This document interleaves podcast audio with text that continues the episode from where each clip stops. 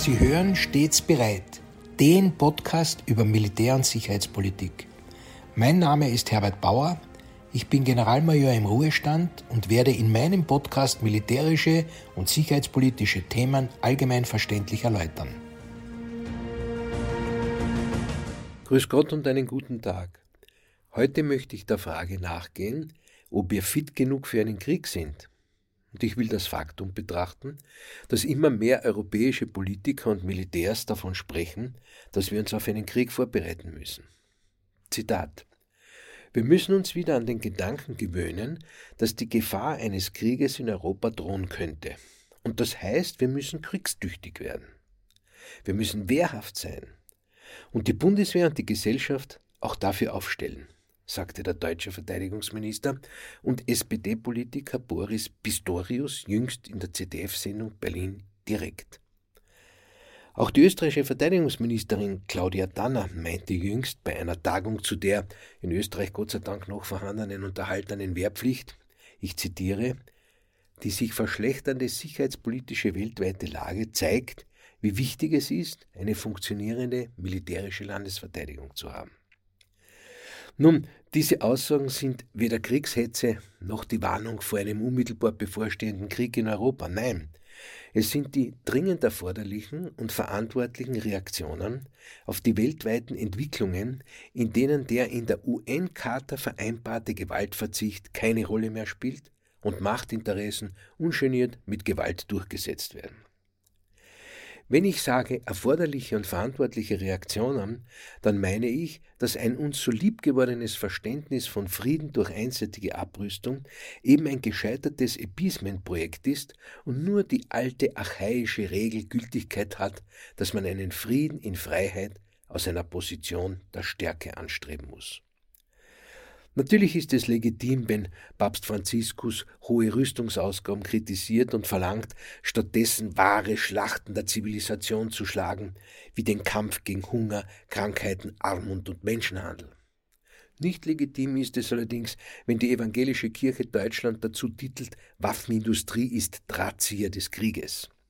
So ein Titel ist irreführend und verfälscht die wahre Problematik in unzulässiger Weise.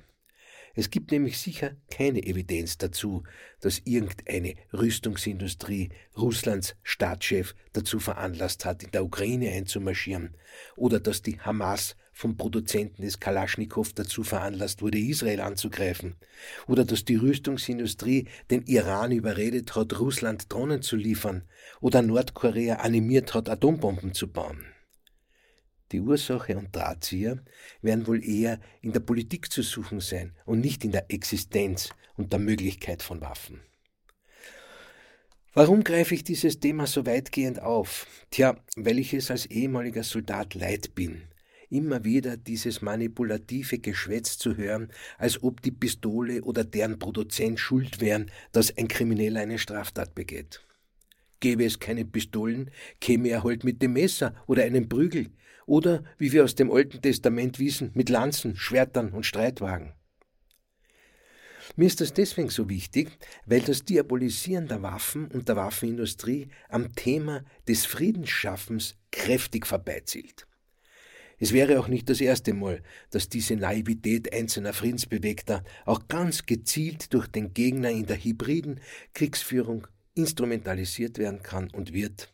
Hier also zum Beispiel in der Schlacht um die Meinungshoheit im Informationsraum, um politische Entscheidungen zu beeinflussen, also zum Beispiel keine Unterstützung der Ukraine.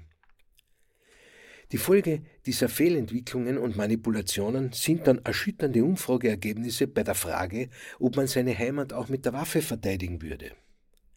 Die oft mehrheitliche Verneinung dieser Frage ist sicherlich Musik in den Ohren eines Gegners, der im ewigen Wettstreit um Macht, Einfluss und Ressourcen als Mitbewerber eintritt.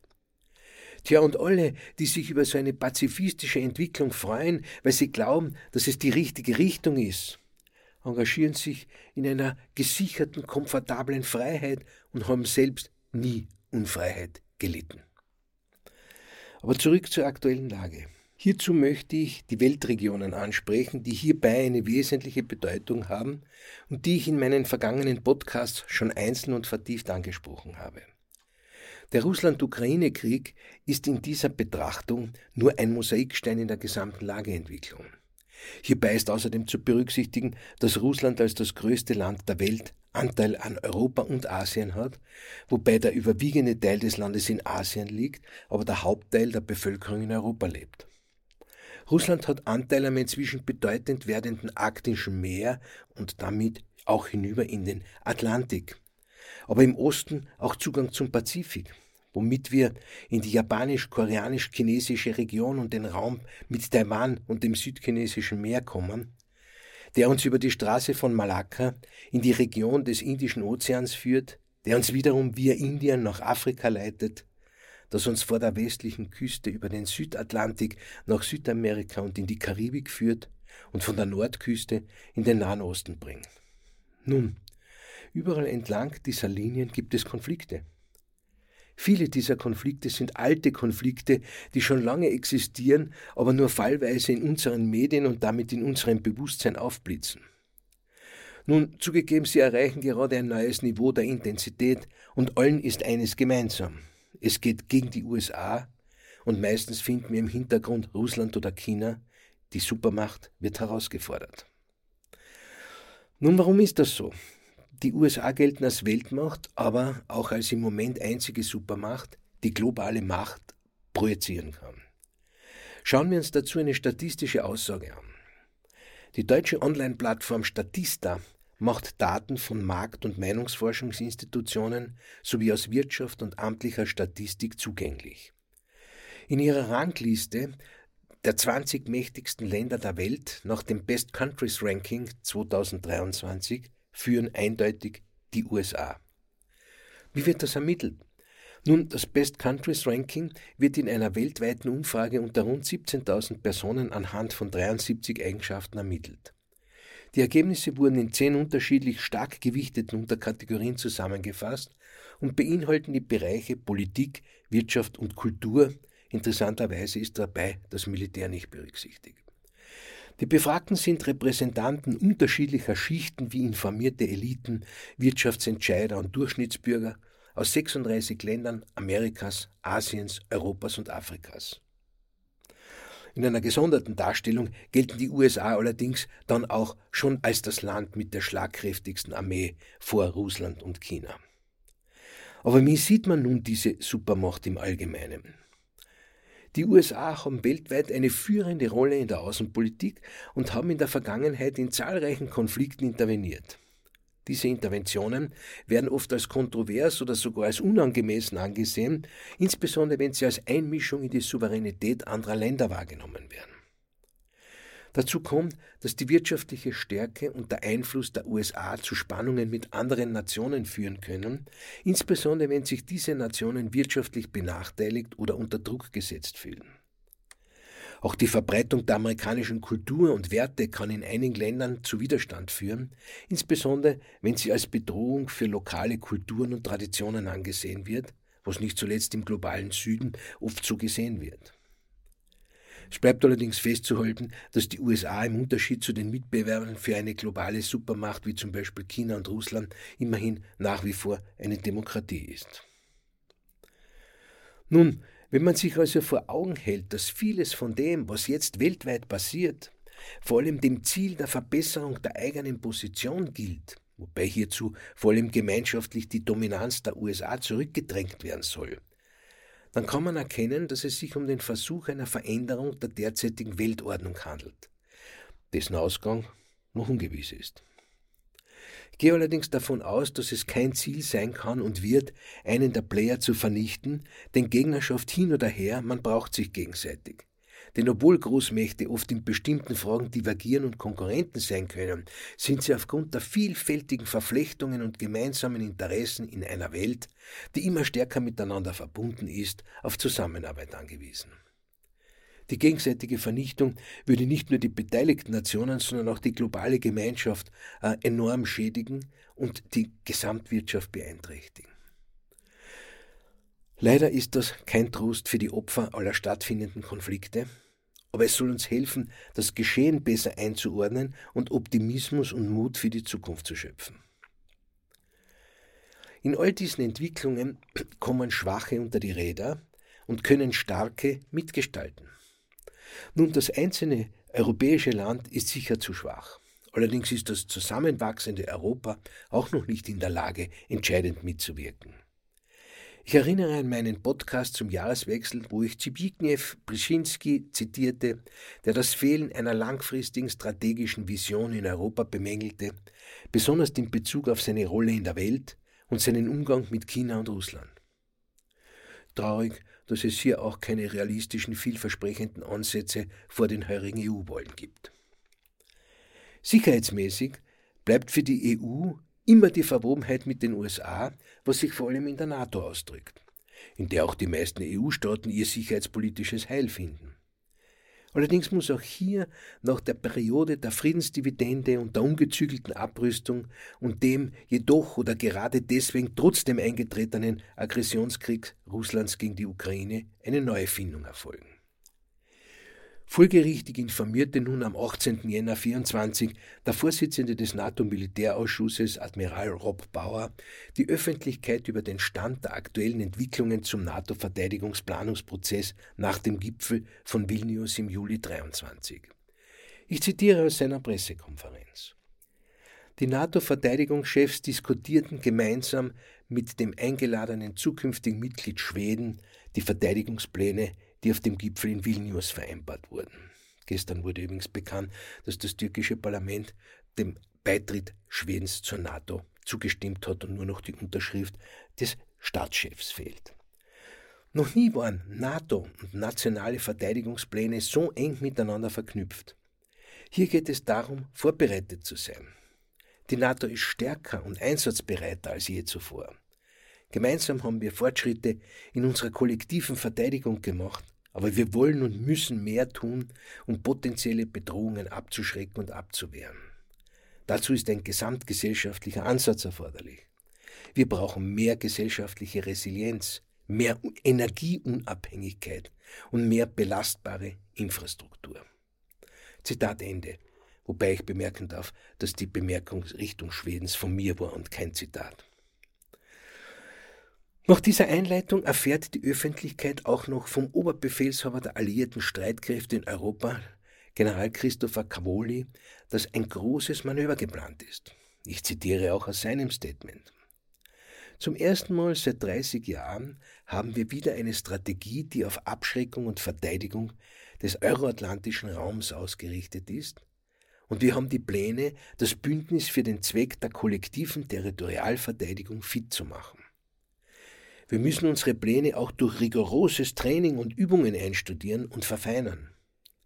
In diesem Sinne möchte ich den Start des Manövers Steadfast Defender 2024 ankündigen, das nächste Woche beginnt und bis Mai läuft. Anmerkung von mir, übersetzt bedeutet das so viel wie der unerschütterliche Verteidiger. Die Übung Steadfast Defender 24, also der unerschütterliche Verteidiger 24, wird das größte NATO-Manöver seit Jahrzehnten sein, an dem etwa 90.000 Streitkräfte aller 31 Bündnispartner und unseres guten Partners Schweden teilnehmen. Das Bündnis wird seine Fähigkeit unter Beweis stellen, den euroatlantischen Raum durch transatlantische Truppenbewegungen aus Nordamerika zu verstärken.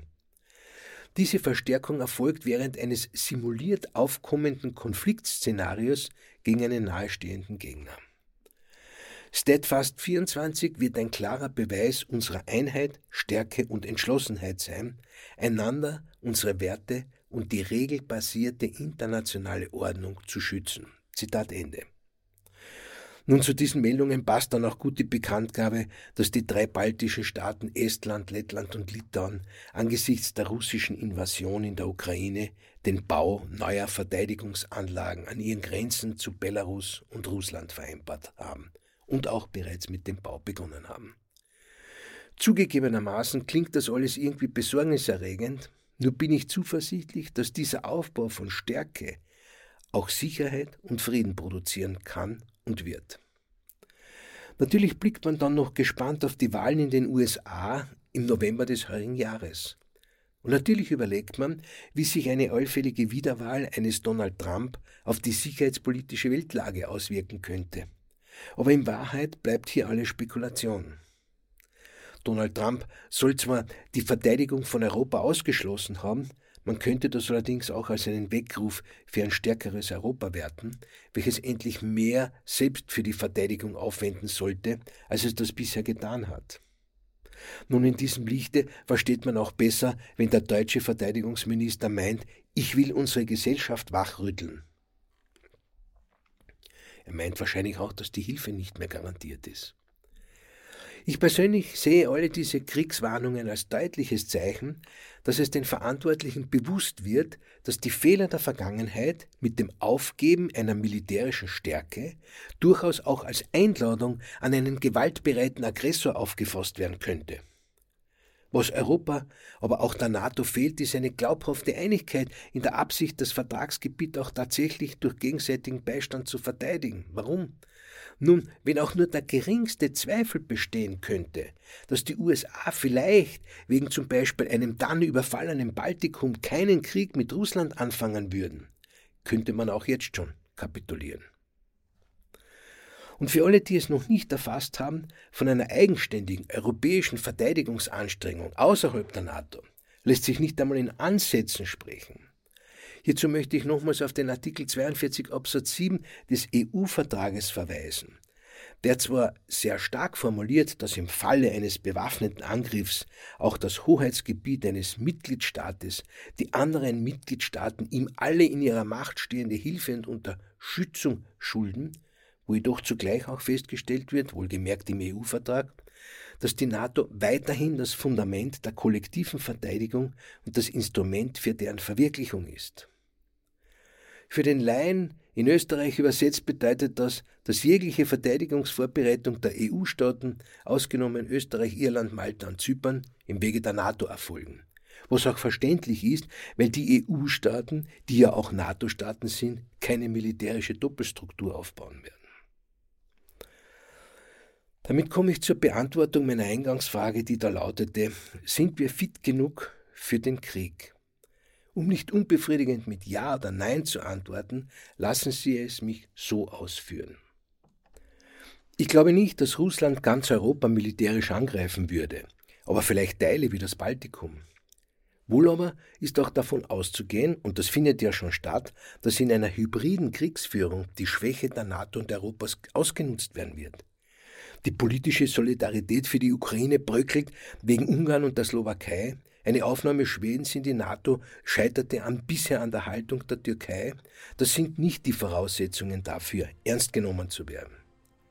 Diese halbherzige Solidarität Europas und aber auch der USA für die Ukraine, aber auch die zum Teil gegebene militärische Schwäche, insbesondere der europäischen Staaten, könnten Russland zur Annahme verleiten, dass sich Europa nicht effektiv verteidigen kann oder will. Nun, um dieser gefährlichen Annahme entgegenzuwirken, ist es Ziel aller Warnungen zu verdeutlichen, dass es eine große Dringlichkeit gibt zu handeln. Europa aber derzeit in der Nabelbeschau Zeit verliert. Getragen werden alle Warnungen und die Aufrufe zum Handeln durch die eindeutige Absicht, einen Krieg zu verhindern. Jedoch nur die Stärke wird einen Krieg verhindern.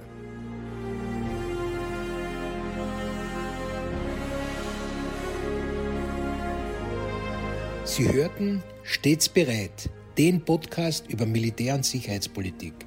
Sollten Sie Fragen zum Militär oder zu sicherheitspolitischen Themen haben, schreiben Sie mir bitte ein E-Mail an stets bereit at missing-link.media. Vielen Dank fürs Zuhören. Bis zum nächsten Mal. Ihr Herbert Bauer.